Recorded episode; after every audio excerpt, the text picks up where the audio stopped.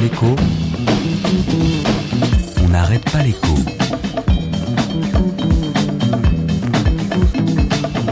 Alexandra Ben Saïd. Calmez-vous, Thérèse, c'est une catastrophe.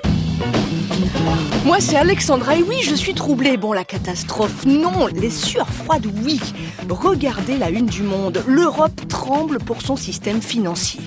Alors ça s'est calmé hier soir, mais on s'est encore fait peur. Il y a déjà la première banque privée allemande, la Deutsche Bank, l'amende qu'elle va payer aux États-Unis, sa fragilité, inquiétude pour la quatrième banque, la plus systémique de la planète.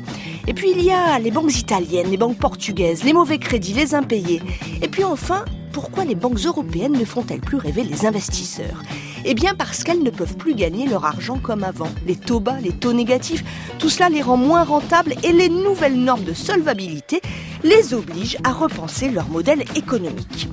Alors, la crise, elle ne semble pas être pour ce samedi, mais avons-nous fini d'assainir les banques européennes depuis 2008 Apparemment pas. Sommes-nous bien protégés? Apparemment, nous sommes mieux protégés. Et devons-nous craindre une nouvelle crise financière? Allez, ça, toujours. Les comptes chèques, les comptes de dépôt rémunérés, la gestion des portefeuilles, ou si vous voulez, nous prenons votre argent pour le planquer sous un matelas derrière. On n'arrête pas l'écho sur France Inter.